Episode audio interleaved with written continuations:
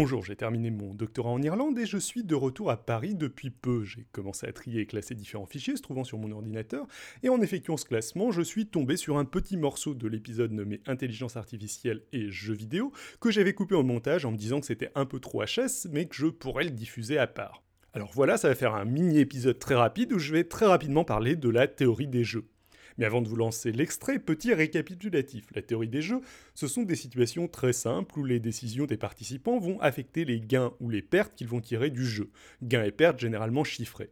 C'est des maths et c'est très utilisé entre autres en psychologie, en sociologie, en économie, mais aussi en biologie évolutionniste. Le jeu le plus connu de ce type, c'est le dilemme du prisonnier. Deux prisonniers, complices d'un crime, sont retenus dans des cellules séparées et ne peuvent communiquer. Le juge offre à chacun d'entre eux le choix suivant se taire ou dénoncer l'autre prisonnier.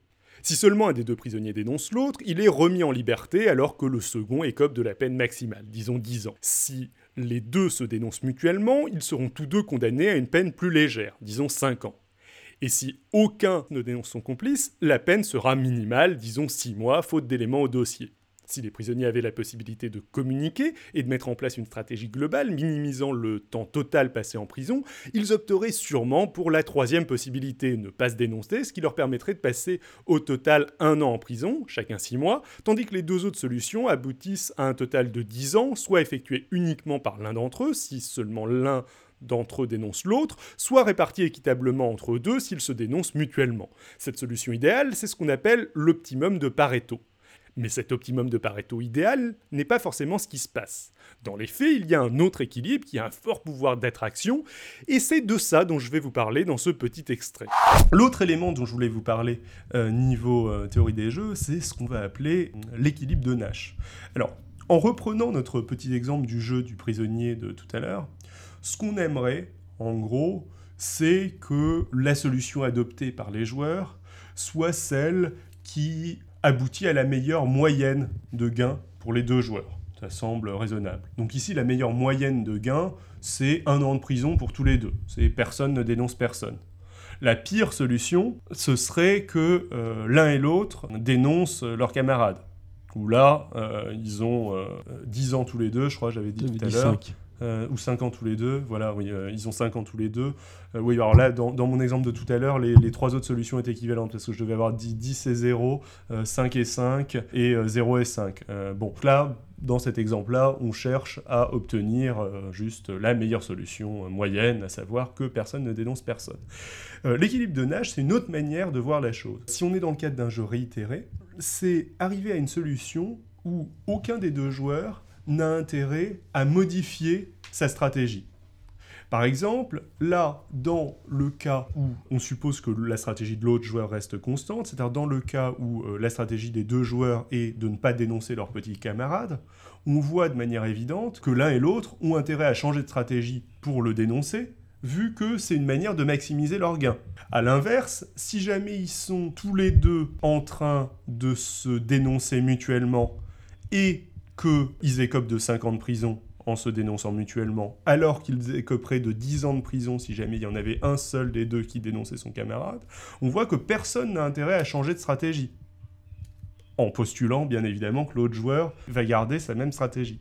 Donc la théorie des jeux, souvent, ça va se retrouver, on va se retrouver dans des questionnements où on aimerait bien obtenir comme stratégie la stratégie la plus altruiste ou qui maximise le, bonheur global, alors qu'on a tendance à tomber vers un, vers un équilibre de Nash qui est de temps en temps pas quelque chose de très positif pour euh, l'ensemble des joueurs, mais où personne n'a intérêt à modifier sa stratégie parce que modifier sa stratégie sans se coordonner avec l'autre joueur correspondrait à perdre. Encore pire. Quoi. voilà. Donc en gros, juste si je résume le truc de Nash, là, c'est euh, de dire qu'on est arrivé dans un état où euh, plus personne n'a intérêt à changer de stratégie, sinon après ce sera pire. Si je, quoi que je fasse, ce sera pire. Un autre exemple qui est rigolo, c'est. Donc a priori, euh, l'équipe de Nash, il peut être ça va pas être forcément le même euh, suivant euh, le suivant les jeux. Ouais. ouais.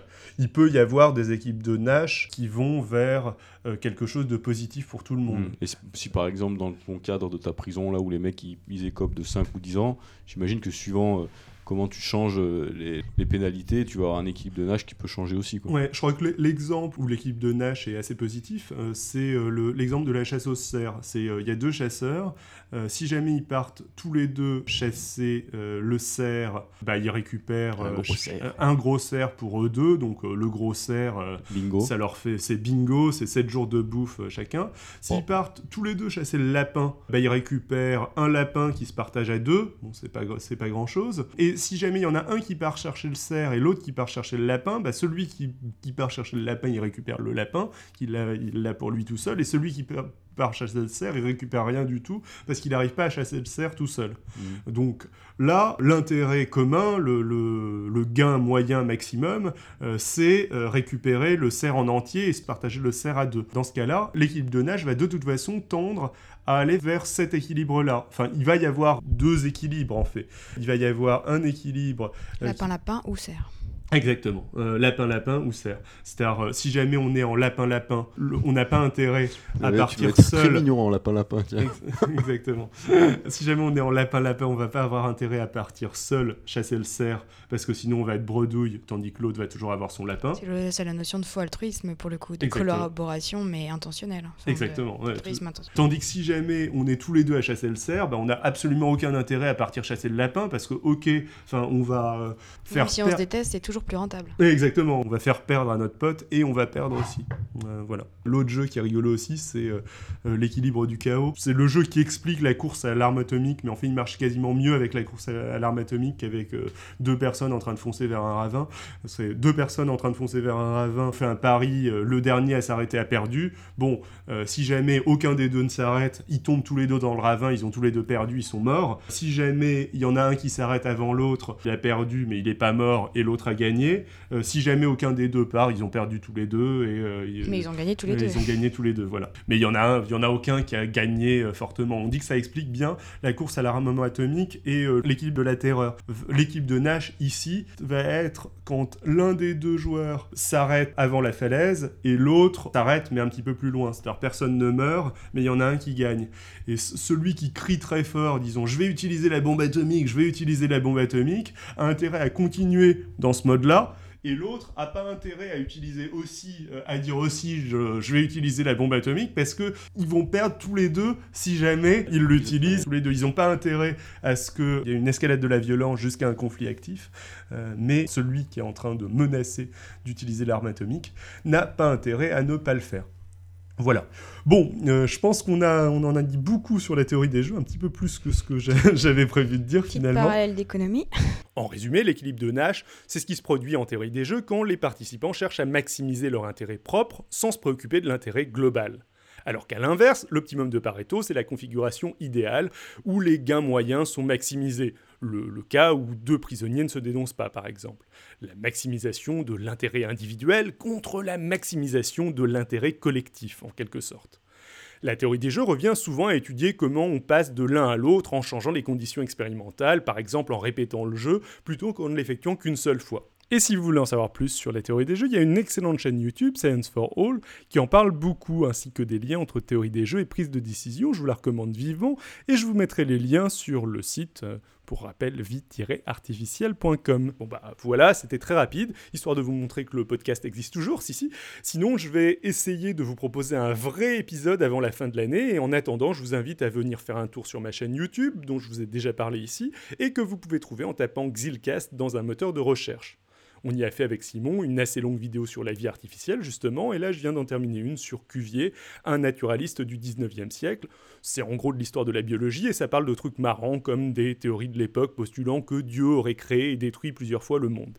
C'est assez marrant, n'hésitez pas à aller voir ça.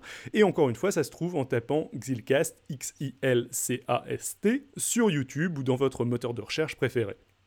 Ciao à tous